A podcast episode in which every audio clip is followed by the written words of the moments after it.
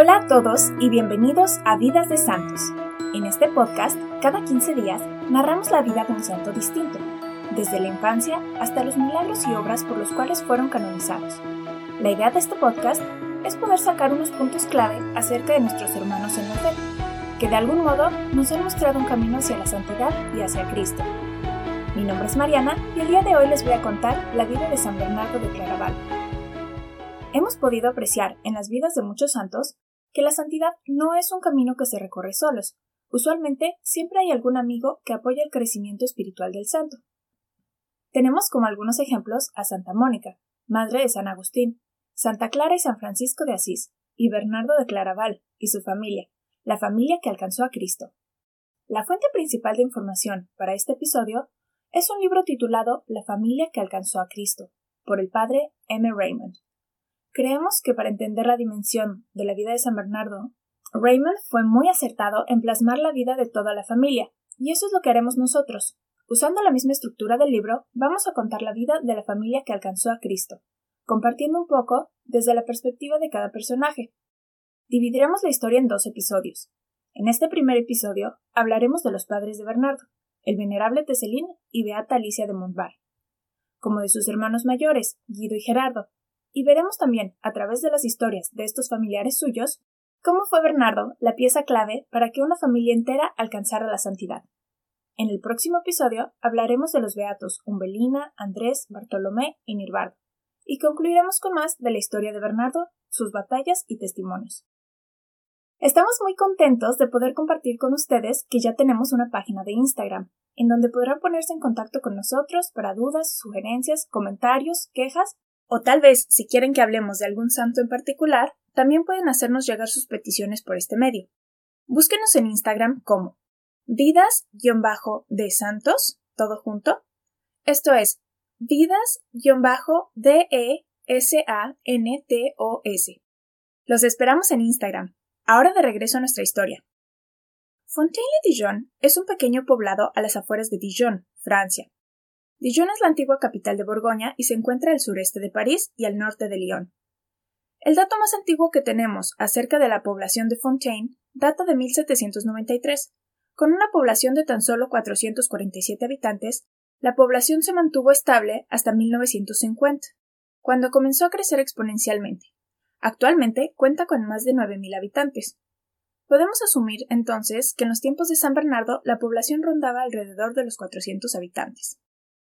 En 1090, en el castillo de Fontaine-le-Dijon, uno de los mayores palacios reales franceses, que posteriormente fuera usado como residencia por el rey Luis VII y por otros monarcas, nace Bernardo, hijo de un noble caballero, consejero del duque de Borgoña, conocido por su valor y arrojo como Teseline el Aguerrido, y de Alicia de Montbar, una mujer bella y sensible, siempre dispuesta a ayudar a quien lo necesitara. Recorría casi cinco kilómetros para visitar en Dijon la choza de los pobres, cada vez que ella ayudaba a alguien, hacía que ellos sintieran que el favor lo estaban haciendo ellos, al aceptar sus dones o trabajo voluntario, ya que esto la hacía muy feliz. Era un alma de fe ardiente, que veía las cosas del mundo con una mirada diferente. Encontraba todo como parte del plan de Dios. Alicia predicaba con hechos de misericordia, sin discursos y con frases simples. Una vez le dijo a una pequeña niña huérfana Todo lo que pueda yo hacer por ti, pequeña mía, se lo hago directamente a él, nuestro Señor. Fue una esposa ejemplar y una madre extraordinaria. En un tiempo que era común contratar nodrizas, ella se encargó personalmente de amamantar a sus hijos y de su educación. Alicia de Montbar murió cuando apenas tenía cuarenta años, durante los festejos que, para celebrar a San Ambrosio, se solían llevar a cabo en su castillo. Algo muy interesante con respecto a este hecho es que ella había mencionado, meses antes, que ese preciso día se iría a la casa del padre, cosa que nadie tomó en cuenta, puesto que gozaba de una robusta salud. Y justo, la víspera de la fiesta cayó con una terrible fiebre. Al día siguiente, a pesar de que la fiebre había cedido, ella pidió el viático, sacramento de la Eucaristía que se administra a un enfermo en peligro de muerte. Y con la serenidad que la caracterizaba, después de recibir el viático, pidió la extrema unción. Después de que murió, un gran número de personas se referían a ella como nuestra madre.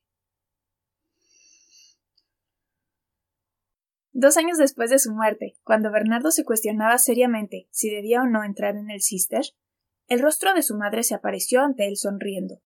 Lo mismo le sucedió a Andrés, hermano de Bernardo, cuando éste trataba de convencerlo para que entrara en el monasterio y él dudaba. Bernardo tuvo seis hermanos. Guido, Gerardo y Andrés fueron ordenados caballeros como su padre. Una noche de Navidad, al quedarse dormido, le pareció ver al niño Jesús en Belén, en brazos de María. Soñó que María le entregaba en brazos a su hijo, para que lo amara y lo hiciera amar por muchos otros. Fue entonces que decidió consagrarse a la vida religiosa y al apostolado. Entró al convento de monjes benedictinos, llamado Cister.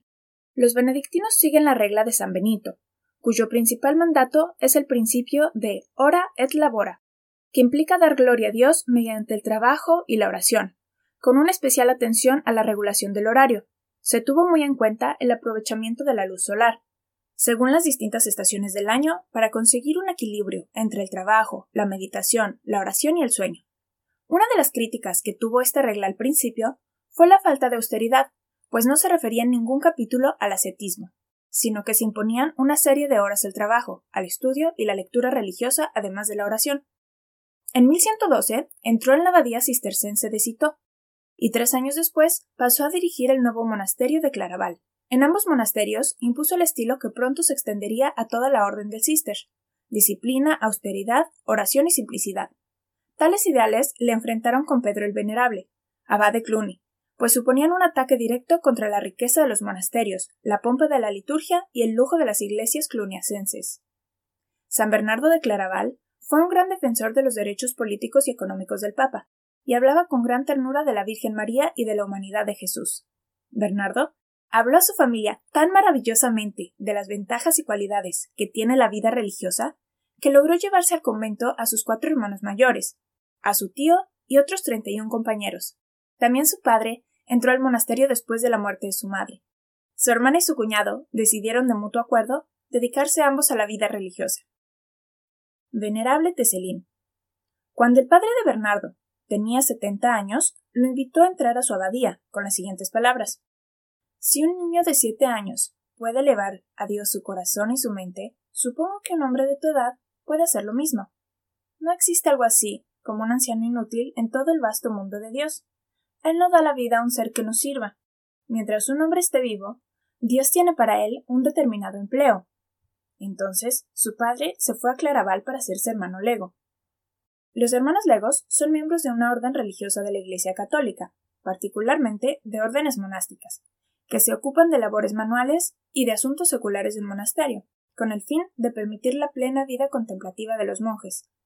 Aunque su propósito principal es el apoyo práctico, los hermanos legos también son monjes y dedican una parte importante del día a orar. Historia del venerable Guido. Guido, quien era un caballero del duque de Borgoña como su padre, había tomado una resolución muy importante para su vida espiritual. Iba a hacerse monje en el monasterio del Cister. Su tío Gaudri, su hermano Andrés y varios otros caballeros también se iban con Bernardo. Guido le preguntó a su esposa Isabel si estaría de acuerdo en que él hiciera lo mismo. Ella montando en cólera le gritó Monta tu caballo y vuelve a Grancy, donde quizás recuperes tu sensatez. Guido fue inmediatamente a ver a Bernardo para decirle que no contaba con la aprobación de su mujer. Bernardo sin más dijo Hablaré con tu mujer. Al llegar hizo cumplidos generosos, logrando suavizar la mirada furiosa de Isabel. Pero cuando le dijo que debía dejar partir a su marido, ella le dijo Estás loco, Bernardo. Él le respondió serenamente Lo sé, y tú estarías igual si vieras a personas queridas interfiriendo con los planes de Dios. Isabel replicó Las personas casadas también sirven a Dios. Bernardo contestó Pero esto es distinto. Entonces Isabel le recordó a su esposo que había prometido hasta que la muerte nos separe. Y Guido le dijo Y honraré mi promesa, a menos de que tú quieras hacer algo más noble. Bernardo continuó diciendo He venido a ver si la noble hija del conde de Forres haría este gesto noble por Dios. Isabel, se te ofrece hacer un sacrificio por aquel que te amó hasta la muerte. Ella, molesta, señaló que el vínculo matrimonial es indisoluble. Entonces, ¿cómo podría Dios llamar a su marido al claustro si seis años atrás lo había llamado a ser su esposo? Bernardo entonces le preguntó ¿No podría Guido ser tu amor y tu inspiración como un monje entregado a Dios, y tú ser la inspiración y el amor de él como monja?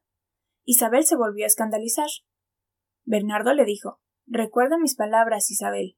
Estás dejando pasar una gran oportunidad. y tu marido será monje con tu consentimiento antes de Pascua, sea por tu nobleza o por la inminencia de tu muerte. Meses más tarde, Isabel cayó fuertemente enferma y mandó llamar a Bernardo.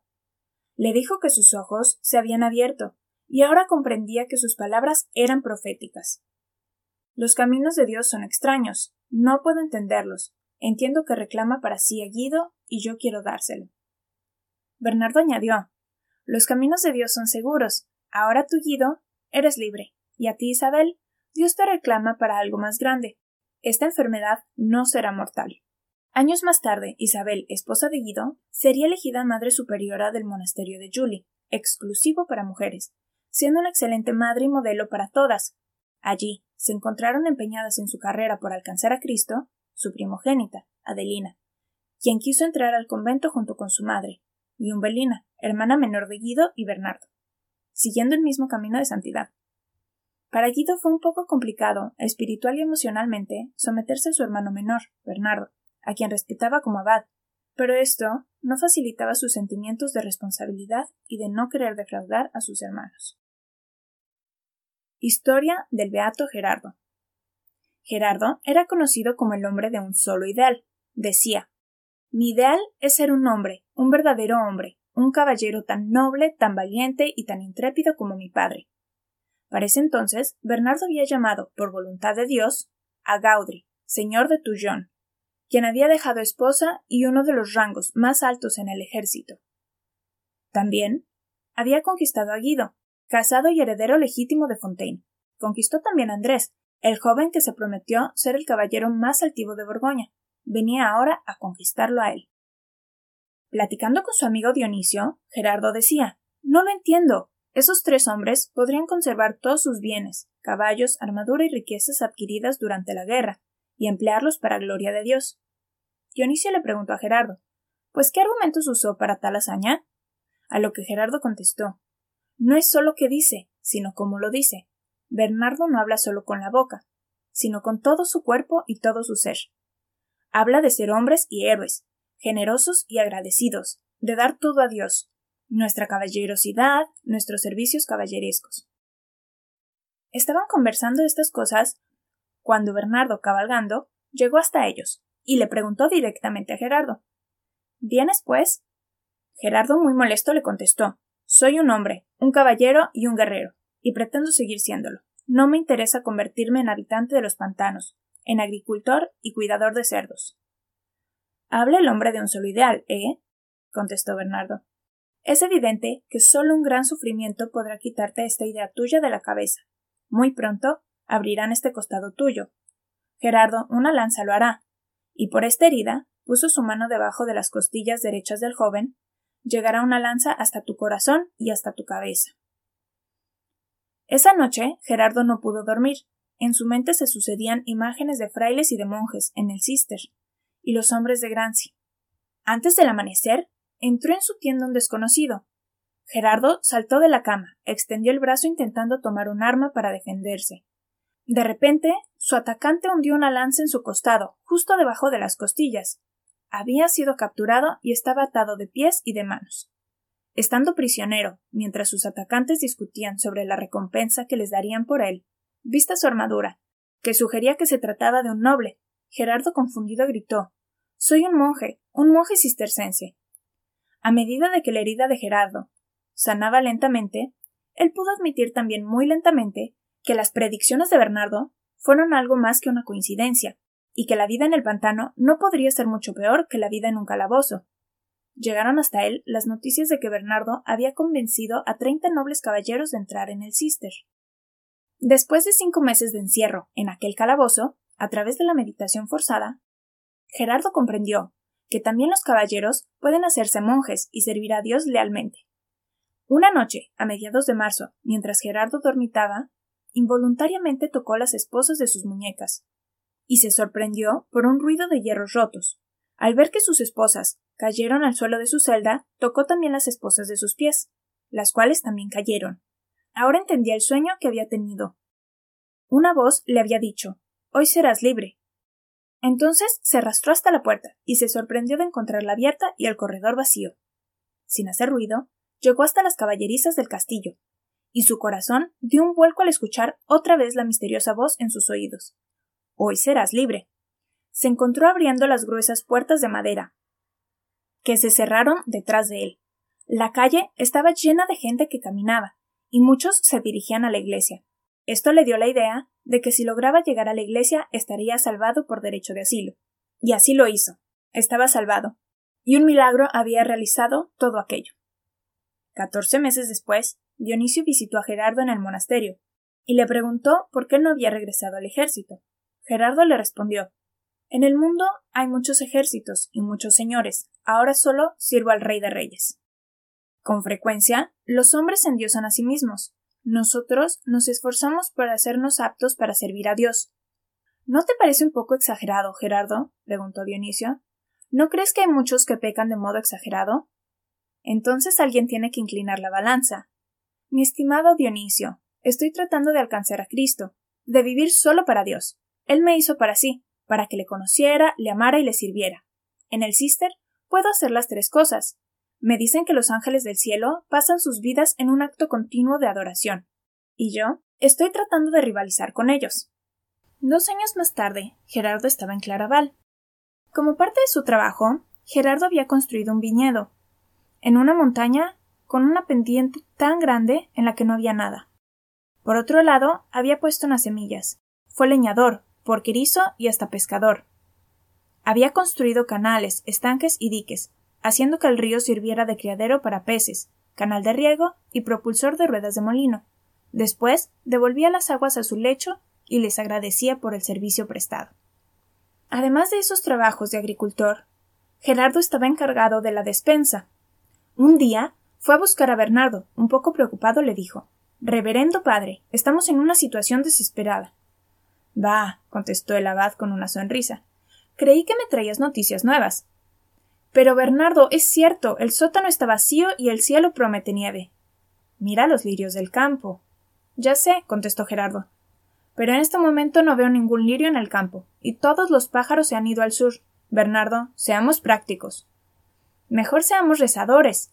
¿Cuánto es exactamente lo que necesitas para afrontar el invierno con una sonrisa? Unas diez o doce libras. No las tengo, pero tengo confianza en Dios. Ahora vuelve a tu trabajo y yo afligiré a Dios con oraciones. Una hora más tarde, mientras Gerardo cortaba leña con los demás monjes, Bernardo le entregó una bolsa diciéndole Cuéntalo. Eran doce libras. Y le preguntó ¿Cuánto dijiste que necesitábamos? Justo doce libras. Entonces, preguntó Bernardo. Entonces dime de dónde salió el dinero. No, esa no es la respuesta. Entonces confía en Dios. Cuando tengas una aflicción, aflige a Dios con tus oraciones y confía en Él. Bernardo le contó lo que había sucedido. Apenas me había arrodillado en el oratorio para contarle a Dios nuestra necesidad, tocó a la puerta una señora, que desesperada me pidió Padre Abad. ¿Quiere usted rezar por mi marido? Está enfermo. Yo le respondí Con mucho gusto. y antes de que pudiera decir una palabra más, se apresuró a darme esta bolsa con las libras, diciendo por favor, acepte esta pequeña ofrenda. Gerardo se golpeó el pecho arrepentido y dijo No confío lo suficiente en Dios. No hago bastante oración. En una ocasión, cuatro hermanos de la orden llegaron al monasterio en el que se encontraba Gerardo. Entre ellos se encontraba Hugo, el hermano lego más anciano, quien pidió hablar con él. Le dijo Yo serví durante muchos años a tu padre, siempre lo admiré. Cuando se hizo lego no pude dejarlo partir, y vine yo también. Como monje Llegué casi a adorarlo. Ahora veo con gozo que cada vez te pareces más a él, no solo en lo físico. Espero no me juzgues atrevido si digo que rezo para que llegues a ser como él, un santo. Como respuesta, Gerardo solo pudo sonreír entre lágrimas. En marzo de 1137, Bernardo se encontraba ante una multitud en Viterbo, Italia, y sentado frente a una mesita tomando nota de los solicitantes para tener una audiencia con Bernardo, se encontraba Gerardo. De pronto llegó su viejo amigo y compañero de armas Dionisio, quien pidió ser puesto en la lista para poder hablar con Bernardo, ya que había decidido hacerse monje y quería intentar inclinar la balanza, entrando en el cister. Le explicó a Gerardo que había estado muy intrigado acerca de su decisión y la de su familia de entrar en el monasterio. Pero lo que lo había convencido, finalmente, era la hermana de Bernardo y Gerardo, Umbelina, quien había dejado todo para entrar al monasterio en Juli. Al día siguiente, después de la misa, Dionisio se dirigió al mismo edificio, y para su sorpresa se encontró no con Gerardo, sino con Bernardo, quien por saludo le dijo Tú eres Dionisio, ex caballero, actual peregrino y futuro monje. Gerardo deliró sobre ti toda la noche. ¿Cómo que deliró? Bernardo le explicó que Gerardo había caído enfermo con una terrible fiebre, pero lo tranquilizó diciéndole que Gerardo no moriría, ya que él mismo había pactado con Dios, pidiéndole que lo dejara vivir el resto del viaje, ya que lo necesitaba a su lado, y después se lo podía llevar cuando él quisiera. Un año después, Dionisio entró al convento, y fue Bernardo quien lo recibió. Le contó que hacía poco que había fallecido Gerardo, y le contó las hermosas palabras que dijo en el lecho de muerte. Bernardo, qué bueno es Dios con nosotros al ser nuestro Padre. Después de cantar salmos, repitió las palabras de nuestro Señor. Padre, en tus manos encomiendo mi espíritu. Una bella muerte, atinó a decir Dionisio. Sí, dijo Bernardo, y se debe a que también fue una bella vida. Ah, Dionisio, lo sobrenatural es tan natural, y Gerardo lo sabía. En 1871, el Papa Pío IX aprobó una bella misa que se reza en honor al Beato Gerardo. Hemos llegado al final de este episodio. Muchas gracias por habernos acompañado. Pero antes de despedirme, pero antes de despedirme, me gustaría recordarles que esto solo fue la primera parte de la vida de San Bernardo y su familia. Si te interesa aprender más acerca de la familia que alcanzó a Cristo, visita las notas del show, en las que tenemos las notas del programa y los links que usamos para la investigación. Muchas gracias y hasta la próxima.